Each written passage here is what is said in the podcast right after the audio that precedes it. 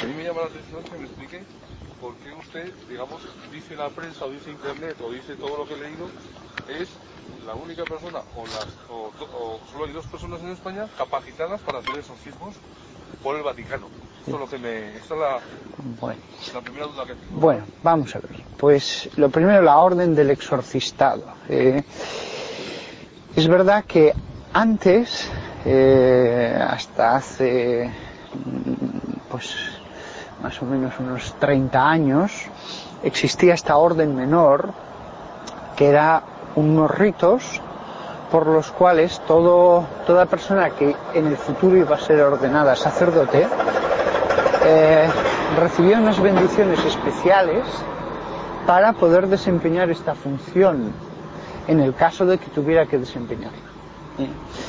Eh, pero el recibir la orden menor de exorcista, que la recibían todos los sacerdotes, eh, no concedía el derecho a ejercer este ministerio, sino que eh, todo sacerdote, cuando hubiera un caso de exorcismo, tenía que presentarlo al obispo y recibir un permiso expreso, que él lo daba al que creía que tenía las condiciones adecuadas.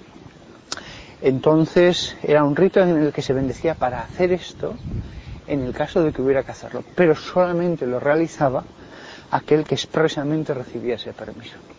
Tenía que presentar el caso a- al arzobispo o al obispo, tenía que presentar, aquí tenemos en la parroquia un caso, y entonces sería el, el obispo quien le diera permiso para, Exacto. o incluso designar a otra persona para que lo hiciera. Sí, normalmente se designaba a personas eh, ya preparadas para ello, ya había un exorcista en ese lugar y era una persona ya especializada. eh.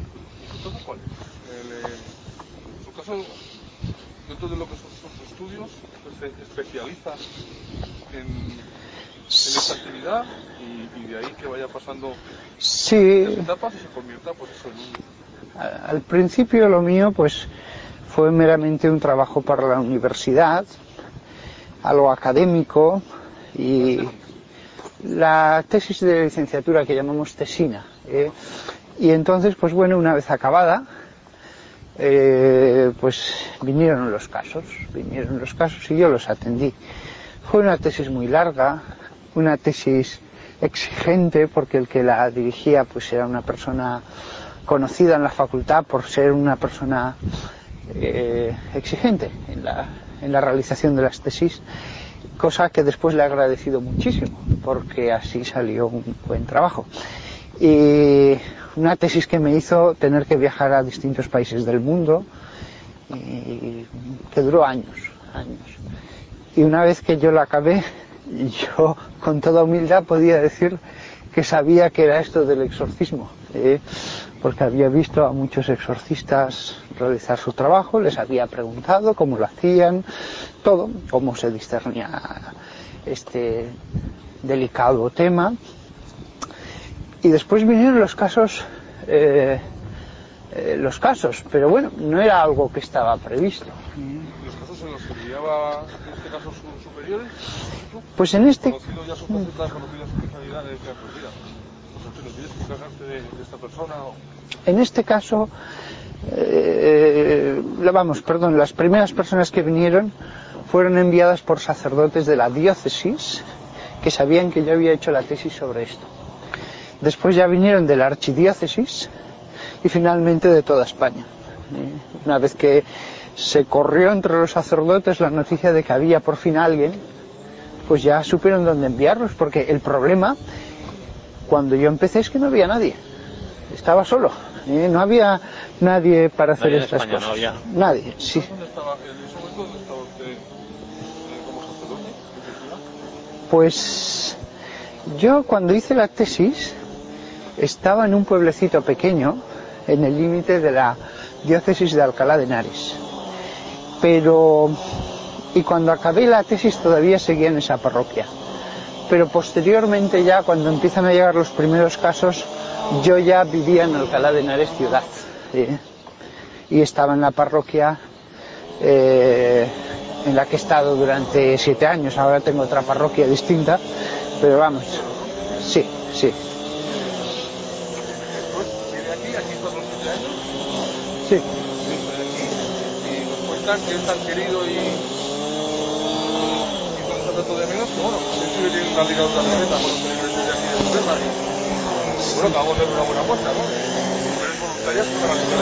sí, sí, sí.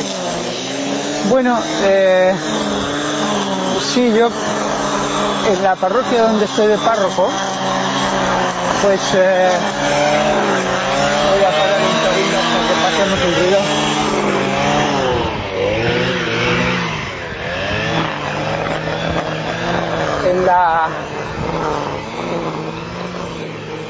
En la parroquia donde estoy de párroco allí no hago nada, no hago nada porque es un pueblecito pequeño, la gente se asustaría. En- Nada. Nada. Allí simplemente soy el párroco y ya está. Eh, ¿Y allí son sí, sí, sí, todo el mundo lo sabe. Todo el mundo lo sabe. Algún caso ha llegado por allí suelto, eh, que porque claro, aunque trato de de que no vaya nadie ni tampoco eh, se sabe mucho que soy párroco de allí, sin embargo algunos sí que ha aparecido, pero pero allí soy un párroco que hace bautizos, primeras comuniones, confesiones. La gente ya lo sabe, lo saben hasta los niños del pueblo. ¿eh? Lo saben hasta los niños del pueblo y me preguntan.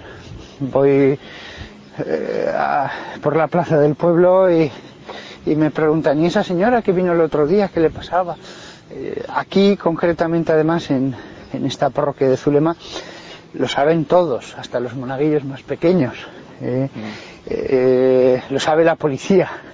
Es el único lugar del mundo, el único lugar del mundo donde si hay gritos, y a veces gritos tremendos, desde la cripta de la iglesia, si alguien llamara a la policía, la policía va a decirle tranquila, no está pasando nada. En la cripta de la, de la iglesia que acabamos de estar ahora mismo. Sí, sí, sí, sí. O sea, aquí es un asunto completamente natural. Eh, lo sabe desde el alcalde hasta la Guardia Civil. Eh, eh, no es. eh, se, se ha convertido en un lugar donde va la gente de todas partes porque no hay, no hay sacerdotes que realicen esta función. Usted, usted cada vez que tiene que afrontar un, un caso de exorcismo, tiene que comunicarlo, tiene que... ¿Cuál es el proceso? Porque El proceso natural, entendido que también usted eh, tiene que discernir o se ve obligado a discernir quién tiene un problema psiquiátrico, quién tiene un problema psicológico, quién verdaderamente el, está poseído, me explico, porque el proceso natural, perdón, el, camino natural es que viene una, llama una persona, se le da cita y entonces lo primero que se hace es hablar para ver eh, eh, cómo está mentalmente, si la historia que cuenta pues encaja con este tipo de casos. No, más bien no, porque uno puede estar loco y no contradecirse nada. ¿eh? Eh, pueden hablar con una convicción total y decir que han visto lo que sea y que les ha pasado lo que sea. Por eso siempre prefiero que venga la familia. Porque, porque si alguien me dice, padre, es que ocurrió tal hecho verdaderamente extraordinario, pues ante una persona cualquier cosa extraordinaria puede ocurrir porque la mente fabrica fantasmas. Pero claro, ya si hay dos testigos o cuatro testigos, como a veces ha pasado, eso ya es distinto. Eh, ha habido hechos que yo no los hubiera creído si no hubiera sido porque ha habido muchos testigos. Eh. Entonces, una vez que se ha visto que el caso es razonable, entonces el proceso lógico es llevarlo al obispo para que dé permiso y se haga el exorcismo de esa persona. Ese es el camino.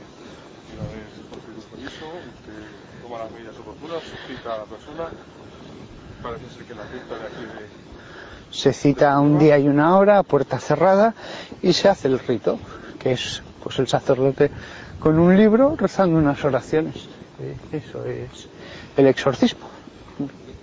Pero tiene... entendido que tiene como un cariz un poquito espectacular, ¿no? Se oyen gritos como para Sí. que... Pues sí, a veces la persona llega completamente normal, puede ser hasta una viejecita, educada, tal. Sin embargo, una vez que comienzan las oraciones, pues a veces se pone a gritar, a blasfemar, a escupir, hay que sujetarla entre varios. Sí, a veces pasa eso. ¿Cuenta con colaboradores o es la familia quien le ayuda? Siempre la familia nos gusta que esté presente. Es algo que se nieguen en redondo, cosa que no suele suceder nunca, nunca. Yo creo que en todos los años que llevo no sé si un caso. Mm, sí, yo creo que solo un caso, pero, pero el resto siempre nos gusta que estén. Eh, porque, porque bueno, la familia tiene también una, tiene que comprender qué es lo que está pasando y que apoyar a la persona. ¿eh? Tiene que apoyarla hacia la conversión. El exorcismo no sirve de nada si la persona no está dispuesta a poner su vida en orden y cumplir los mandamientos de la ley de Dios. Si no hay una conversión, no sirve de nada el exorcismo. Tiene que querer, eh, tiene que querer pasar por ese proceso. Por supuesto, por supuesto, nunca se puede hacer en contra de la voluntad, nunca. Eh, si la persona no solamente tiene que querer el exorcismo, si la persona no está dispuesta a cambiar y a empezar una vida en los mandamientos de la ley de Dios, ni empezamos, ni empezamos. A veces empezamos si hay pasos decididos hacia, hacia Jesús, ¿eh? porque hay casos muy complicados, uniones ilícitas, eh, situaciones de pecado, que a veces la persona es débil para cambiarlas en un día. Empezamos si, si la persona está dispuesta por lo menos a dar pasos decididos ¿eh? de oración, de, de, de hacer un retiro espiritual, de lo que sea, con tal de que veamos que la persona ya camina en la dirección adecuada. Eh, Pero no se puede hacer contra la voluntad. ¿eh? ¿Cómo pasamos de, de iniciar un proceso de, como, como usted explicó, con el- las escrituras, eh, la Biblia, de conceptos que usted crea convenientes? ¿Cómo pasamos de ahí a que la persona pierda, la- eh, pierda el oremus y grite y pierda el testigo? ¿Estamos hablando de un efecto auditivo? ¿Cuál es? ¿Qué le lleva a esa persona a escucharle hablar o rezar y manifestar toda su fuerza del. Pues bueno, para nosotros es que realmente está dentro el demonio. Para nosotros está realmente un ser maligno que en la posesión. Aquí hay una foto muy bonita, ¿por qué te interesa? Vaya, Eh, ah, el- el-. El-. Sí. Pues el, eh, para nosotros hay, hay un demonio y la posesión es eso, que el demonio posee eh, la persona y, entonces el demonio puede hablar a través de la persona y moverse y blasfemar. Y la- el exorcismo es quitar de dentro a ese espíritu. No es otra cosa. Y eso lo hace Siga, mediante, siga hablando así, siga. No, sí, mirándonos a nosotros, sí. Mirándonos. y eso lo hace mediante la oración. ¿Y qué más pasos? ¿Qué más pasos? eh, ¿hay, algún, ¿Hay algún proceso físico? El tocar, el... hay momentos en que en que se le pone el crucifijo encima del, de la cabeza o se le echa agua bendita o cosas así o se le unge con óleo sagrado pero eso es todo lo que se hace el resto son oraciones ¿sí? oraciones eh, quizás debería hacerlo sin esto una No, no se notará mucho. ¿eh? Como es oscuro, como es negro, yo creo que no se notará. Entonces, así se sigue una hora, dos horas, tres horas hasta que sale. A veces se necesitan semanas, a veces meses, a veces años. ¿Para usted es un? Eh, ¿es un desgaste? No, no. Para mí es simplemente concentrarme en la oración y ya está. Porque no se trata de gritar, ¿eh? no se trata de tensión. Lo que hay que hacer es concentrarse en las oraciones y hacerlas de corazón, pidiéndoselo a Dios y ya está. Volviendo a, la exclusividad de su actividad, por, por este tema, digamos que es el único sacerdote ahora mismo de España que realiza este tipo de. Cuando empecé hace años sí que era el primero, pero, pero ahora mismo ya se están nombrando alguno más. ¿Y por qué teniendo semejante capacidad, y no me gustaría menospreciar a esta zona de España, ni, ni al pueblo, suelo, ni, ni a Cinema, usted está aquí en un sitio, ¿cómo decirlo?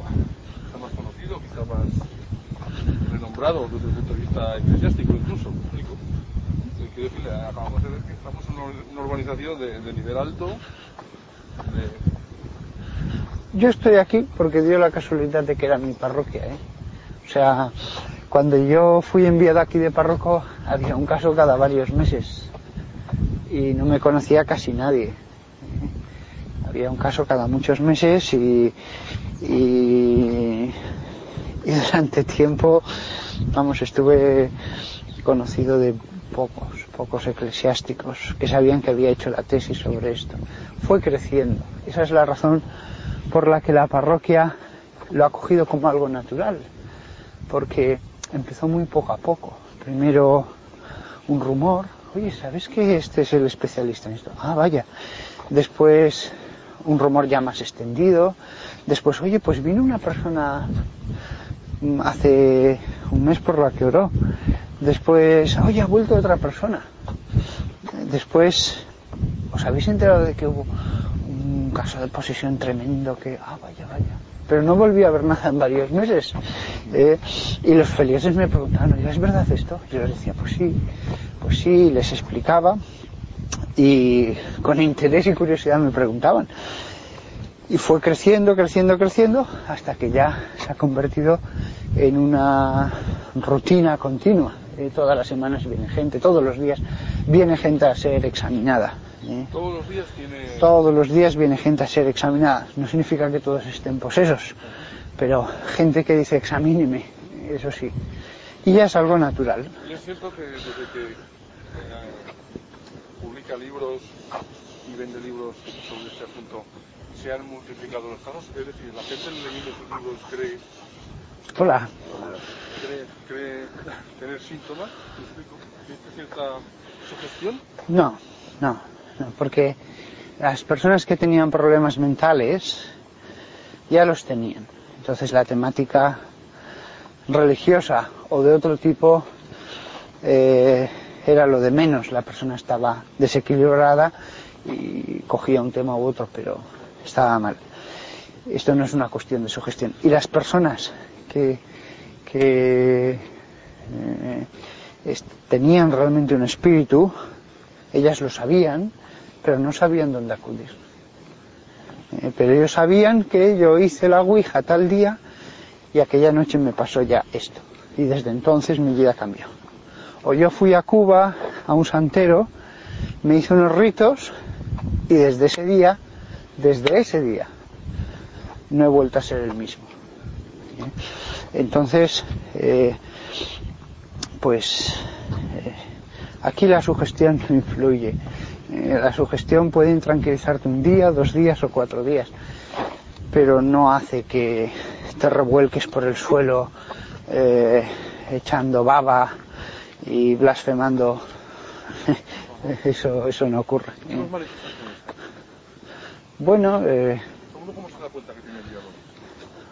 La- el modo normal por el que uno queda poseso es que uno hace algo esotérico. ¿eh?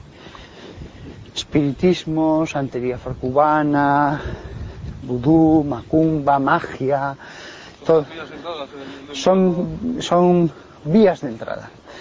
Lo cual no significa que uno quede poseso por hacer eso. Significa que cada vez que lo hace, corre el riesgo de que entre. ¿eh? Pero no es automático. Si no, nuestro trabajo sería tremendo. Eh, cada vez que uno lo hace, corre el riesgo. Pero eh, solo algunos quedan posesos. Eso sí, no hay nadie inmune a la posesión. El que hace esas cosas, si continúa, antes o después quedará poseso. Y entonces, Cuanto más cuanto más si, lo haces, lo mucho, mucho, mucho, seguro. Ya entonces seguro, acabas pues eso. ¿eh?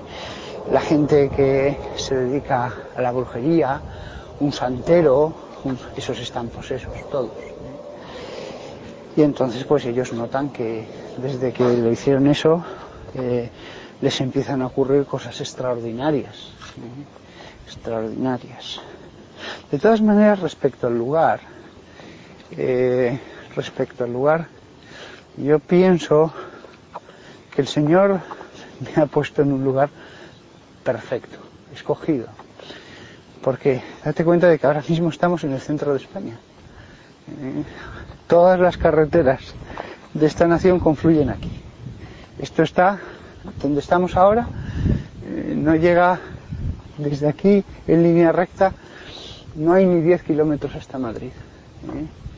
Desde Alcalá de Henares hay un cuarto de hora hasta el centro de Madrid en coche. En ese sentido creo que Dios también ha dado facilidades a esa pobre gente que sufre para que pueda llegar aquí sin problemas.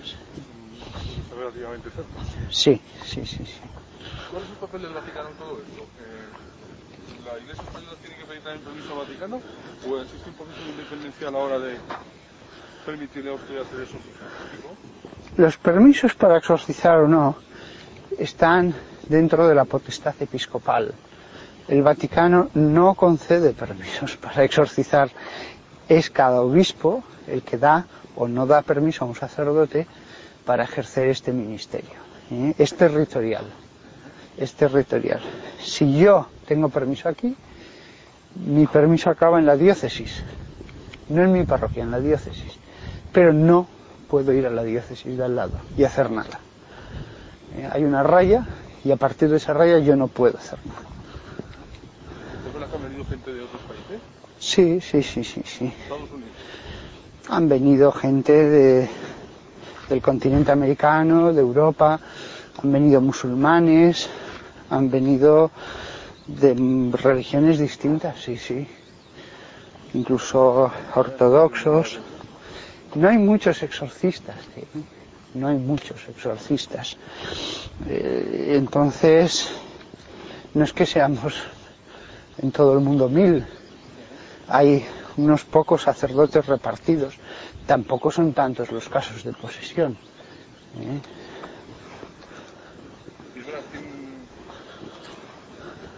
Conexión con psiquiatras o con psicólogos y mutuamente se intercambian información respecto a algunos casos. Es decir, cuidado que este señor lo que tiene es un, un problema esquizofrénico y estamos, bueno, estamos obligados a, a derivarlo a, un hospital clínico y no, y no pero eso también le ocurre.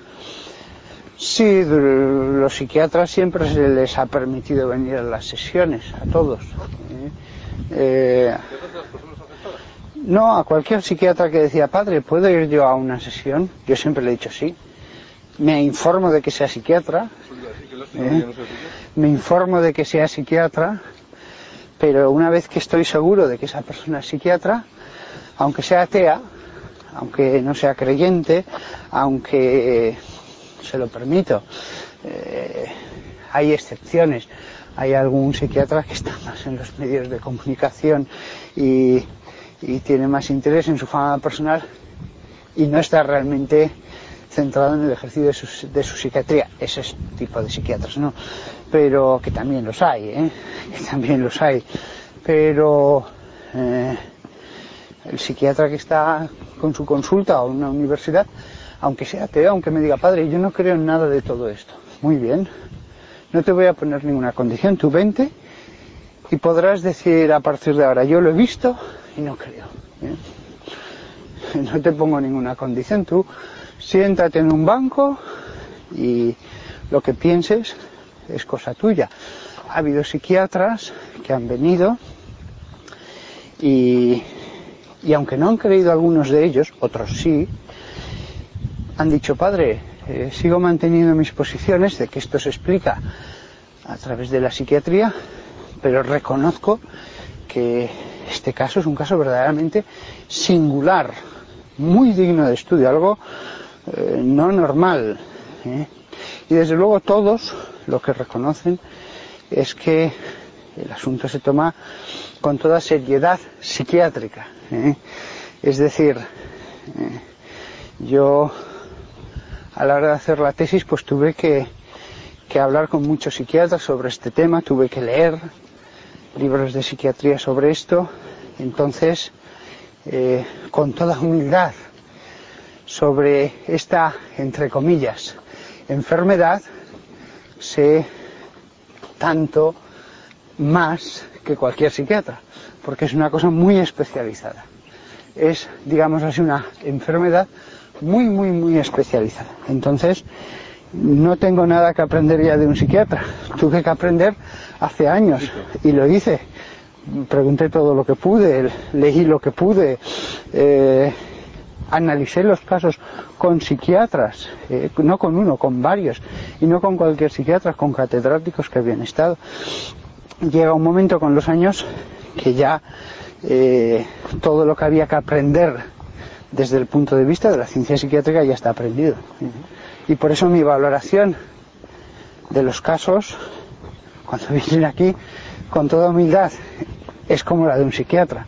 Y a veces pues llamo y le digo, mira, recibe a este paciente porque tiene, yo qué sé, el síndrome de Munchausen por poderes. Y le dices exactamente que tiene esto o lo otro, o lo demás aquí.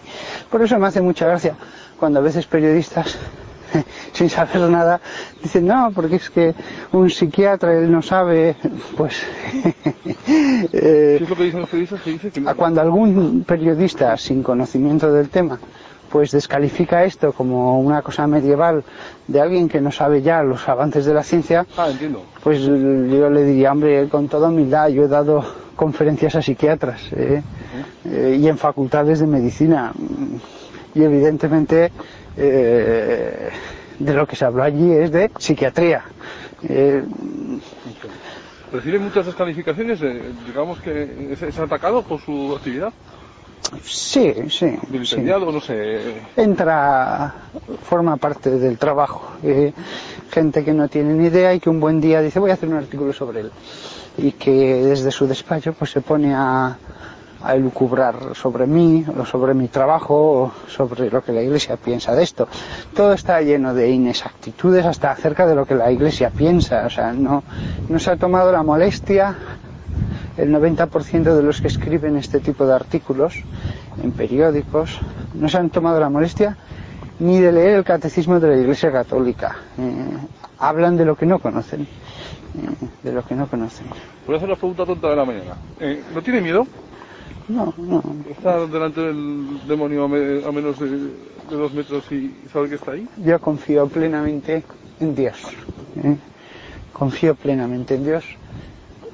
Dios es un espíritu que lo llena todo. Eh, fíjate lo grande que es este cielo. Eh, pues todo está lleno de Dios. El demonio es una criatura que está allí en ese poseso. Es una criatura finita. No, le tengo miedo. Háblenos del demonio. ¿El demonio por qué? ¿Qué quiere decir el demonio cuando entra en una persona? ¿Qué es lo que... ¿Cuál es el mensaje del demonio cuando entra en una persona? No, ¿Por qué elige entrar una persona para... No quiere dar ningún mensaje, lo que quiere hacer sufrir, lo que quiere es que la persona sufra. Y cuanto más mejor. Eso lo ha dicho muchas veces, muchos demonios en muchos posesos. Él no tiene un fin complejísimo y un plan. Él solo quiere hacer sufrir. Si pudiera poseer a mil personas, pues poseería mil. Si pudiera tirarlas desde el cuarto piso al suelo, las tiraría. O sea, es- es hacer el mal por el mal. Exacto. Aunque sea un niño pequeño, aunque sea un viejecito que está enfermo, él quiere hacer sufrir. No, no existe un, un mensaje de contraposición hacia, hacia digamos, el mensaje de, de Dios. O sea, no, no estamos hablando del bien y del mal, del, del blanco y el negro, del yin y del yang. No estamos hablando de eso. No, es, es simplemente entrar en un cuerpo y, y hacerle daño. Sí, sí, sí, sí, sí, sí, es eso, es el mal por el mal. ¿eh? No gana nada, no gana nada. Y las personas estamos, no estamos, no somos vulnerables per se, pero si jugueteamos con la espi- espiritualidad, es decir, he querido entender eso antes. Si Con el esoterismo. esoterismo desde el punto de vista de la santería pro-cubana o, del vudú, etcétera, etcétera, corremos el riesgo de, de que el diablo entre nosotros. Se abren puertas, se abren puertas. Eh, bueno, eso además es muy común. ¿Cuánta gente, incluso vosotros a lo mejor conoceréis, que un día se pusieron a hacer espiritismo y ante su sorpresa dijeron, oye, que el vaso se movía, que yo no lo toqué. Eh, eh, además, siempre que doy una conferencia en una universidad, yo al cabo del año bastantes en universidades, pues a veces hay allí profesores y entonces eh, eh, siempre hay profesores allí pues que ya desde el primer momento no te lo dicen, pero están en contra de todo esto. Eh, vienen por conocer cuál es la postura de la Iglesia acerca de este tema. Pero claro, yo les digo, bueno, es verdad que yo sé que aquí a lo mejor pues la mitad del auditorio como mínimo pues ya desde el principio no cree y está en contra. Pero yo sé que aquí en España más de la mitad ha hecho espiritismo y más de la mitad podría decir, oiga, pues es verdad, el caso es que a mí me pasó tal cosa. Sí, si no lo ha vivido tiene un caso cercano. Entonces, eh, ya desde el principio hay que dejar las cosas claras. Más de la mitad del auditorio, a veces tres cuartas partes, debería saber. Lo que pasa es que no se para a pensarlo. Que hay algo en este mundo. Hay algo más que moléculas, átomos, energía eh, y electrones. ¿eh? Eso que llamamos espíritu. ¿eh? Y yo les digo, pues de ese mundo espiritual os voy a hablar. De ese mundo al que vosotros os habéis simplemente asomado y que es mi trabajo, de eso os voy a hablar.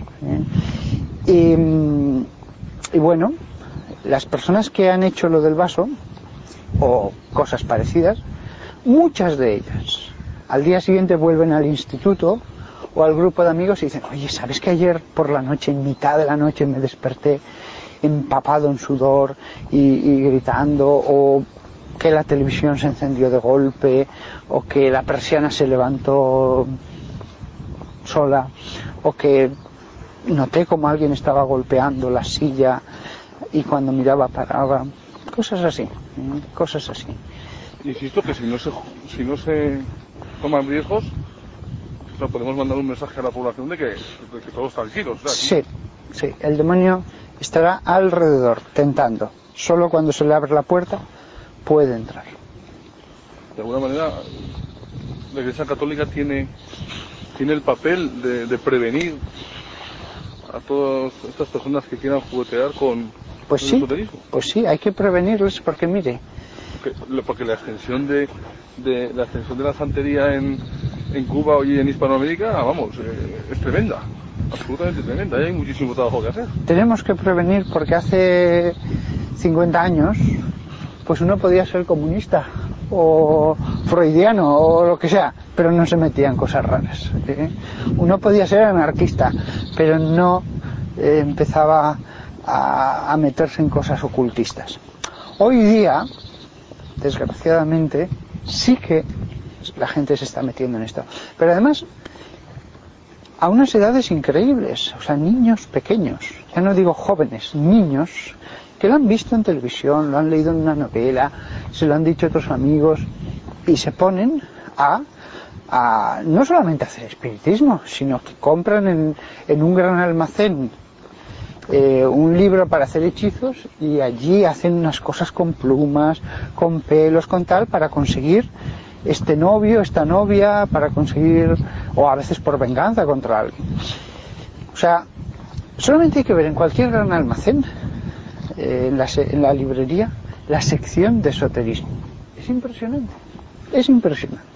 Suele ser toda una fila de libros de las más grandes. ¿eh? Todavía la novela histórica vende más, pero eh, usted no piense, bueno, pero aquí está, pero no lo comprará nadie. Si está allí es porque se vende. ¿Y cada día hay más, más Si hay tantísimos anuncios en televisión sobre esto, es porque esa gente puede pagar los anuncios. Eh, la gente no lo dice, pero va, la gente no lo dice, pero va. Y esto está creciendo y creciendo y creciendo. Y cada vez va a haber más casos de posesión, cada vez más. Y desde luego, aunque no sean de posesión, hay muchas influencias demoníacas a través de esto. Muchas. Muchas.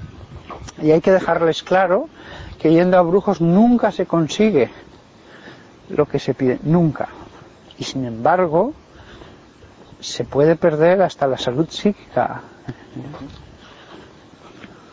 ¿Existen manifestaciones del demonio eh, reconocibles, evidentes? Quiero decir, eh, gobernantes de naciones, gente que desata guerras porque sí, eh, gente que mata a una niña a palos con cinco años en Barcelona, o Hmm. abusa de ella sexualmente. ¿Me explico lo que le quiero decir? ¿Existe esa sensación de que ahí está la mano del demonio o eso, ya lo, lo llevamos los hombres puestos dentro de... Bueno, habría que dejar claro que aunque no existiera el demonio, eh, habría pecado, porque el- desde el momento en que hay libertad, desde el momento en que hay libre albedrío, puede haber pecado. ¿eh? De hecho, nadie tentó al demonio. Entonces, es verdad que el mal entró en el mundo por instigación del demonio, según la Biblia, pero no dice en ningún versículo que sin el demonio no hubiera habido pecado en el mundo. Probablemente hubiera habido guerras, hubiera habido de todo. ¿eh? Aunque menos porque él coadyuva a que haya más a través de la tentación. Pero no todas las tentaciones vienen del demonio. ¿Eh? Sí que es verdad que hay determinados pecados que tienen tal carácter de monstruosidad que en algunos de ellos sí que podemos sospechar que ha habido una instigación más fuerte del demonio por su carácter verdaderamente satánico. Pero simplemente eso. Y respecto a los gobernantes, hay que dejar claro, la posesión es un fenómeno que afecta al cuerpo. Uno puede no ser malo, pero haberse metido en cosas ocultistas por curiosidad y haber quedado poseído. Mientras que una persona puede ser muy mala y no estar poseído. Eh, porque el pecado, la maldad afecta al alma, mientras que la posesión es un fenómeno que radica en el cuerpo. Esas- Es físico porque se mete dentro. exacto, con lo cual eh, no debemos Muy mal, muy mal, muy mal, muy mala persona, pero no dentro. no estar poseído, eh, efectivamente. Eh, siempre me preguntan por los gobernantes y siempre respondo lo mismo. eh. Una persona que va a misa los domingos se mete en estos temas de magia pensando que no son incompatibles con el cristianismo y podría quedar posesa, a pesar de que estaría más protegida, claro. Mientras que uno puede ser muy malo, pero no meterse en estos temas. De todas maneras, sí que hay gobernantes que no, hay regímenes que han sido como la construcción del infierno sobre la tierra. El Tercer Reich alemán, pues es un caso claro, es un caso de en cómo el mal se hace con el poder y las leyes, el miedo que se infunde en toda la sociedad, eh, la libertad que Dios ha dado a sus hijos se pierde en pro de otras voluntades. Eh, es un dominio misterioso, pero a veces las masas entregan ese poder. Y una vez que eso se consolida, es verdaderamente muy difícil destruirlo. A veces pueden tardar medio siglo, a veces más en ser destruido. Ahí está el caso de la Unión Soviética, con su espantosa represión, torturas, gulags, eh, eh, pues extendiendo guerras por todo el mundo, a través de la guerrilla, tratando de, de capturar nuevos estados enteros. Es una cosa que parecería de novela si no hubiera estado vigente hasta hace no tantos años. Eh, y eso, eso sí que es como una como si el infierno de pronto tuviera mucho poder sobre la tierra. Pero son hombres. Eso iba a decir, ¿qué, qué pasa? Que en realidad son, los hombres hacen el papel del demonio. El demonio pues, Exacto, está exacto, en su casa porque ya exacto. viendo que los hombres hacen lo que hacen, pues ¿para, para qué se va a molestar? O sea, la gente dice, no, es que el demonio entonces está allí como moviendo los hilos. No, no, no, es que los hombres en ese momento están como haciendo el papel de los demonios. ¿eh? Los hombres podemos ser como ángeles o podemos hacernos demonios. Los hombres podemos hacer obras que van más allá de, de nuestro carácter meramente humano y natural. O podemos hacer obras que, que eh, son más propias, iba a decir de las bestias, pero no, incluso por debajo, incluso por debajo, ya que podemos deleitarnos en hacer el mal cada vez mejor. Pero ahí no, no encontramos al demonio. Hombre, él tienta, pero... él tienta, ¿eh? él tienta. Cuanto peores son los hombres, cuanto más débiles son los hombres, más poder tienen. Cuanto más santos sean los hombres, más férreos. ¿eh? Eh, más su voluntad no se va a doblegar. Le dice un narcotraficante, o usted da una sentencia injusta a un juez, o mataremos a toda su familia ahora, o dentro de cinco años, o dentro de diez. Si el hombre es fuerte, resistirá. ¿eh? Si el hombre es débil, cederá. Y entonces el mal crecerá. Cada vez que hacemos el mal, el mal crece. Todo está interconectado. Cada vez que un hombre hace el bien, es un hombre de conciencia, ayuda a los... Eso influye en todos los demás sin que se dé cuenta. Cada vez que un hombre hace el mal, eso también influye. La mayor parte de las personas no son ni muy buenas ni muy malas. Están todos en un término medio en que en cada uno encontramos el bien y el mal. Pero hay personas en las que el bien prepondera de un modo extraordinario y su influencia arrastra a miles, a veces a millones de personas. Otras personas, por el contrario, es al revés. El mal prepondera en ellas de tal manera que si encima logran el poder, con mayúscula, su influencia maléfica va a ser tal que va a afectar a veces no solo a miles de personas, sino a millones de personas. Hitler, Stalin. Hitler es un caso clarísimo. Hitler es un caso claro. Pero Gandhi es otro caso claro.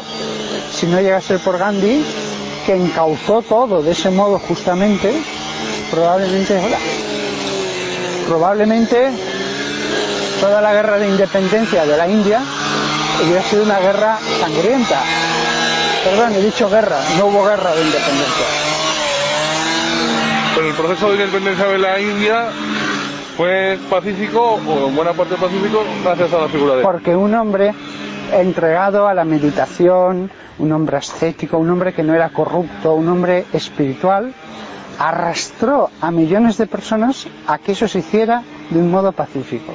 Que las cosas tienen que solucionarse. Vamos a ayunar, vamos a orar, vamos a... Eh, podía haberlo hecho de otro modo. Y entonces se hubiera hecho lo mismo, pero con muchos muertos, eh, con muchos muertos. Él, sin embargo, eh, hizo eso. O sea, el bien y el mal, vemos el mal, pero también hay mucho bien. Y como he dicho él, hay mucha gente menos notoria que también ha hecho mucho bien y que ha evitado grandísimos males. Si los líderes que había en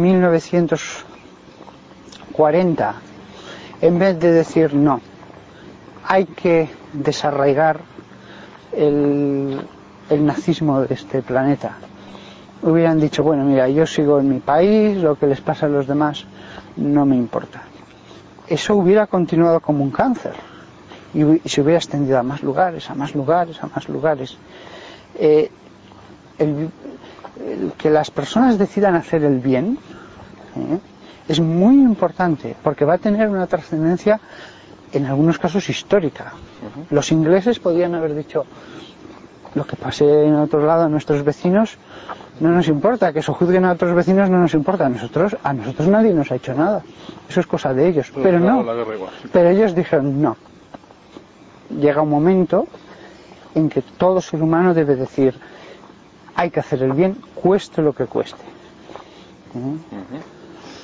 ¿Qué opina de la variación del eje que ha dividido el mundo durante años? Es decir, si antes teníamos el capitalismo y el comunismo, ahora parece que se está girando de una manera longitudinal y se está dividiendo el, el occidente contra oriente, ¿no?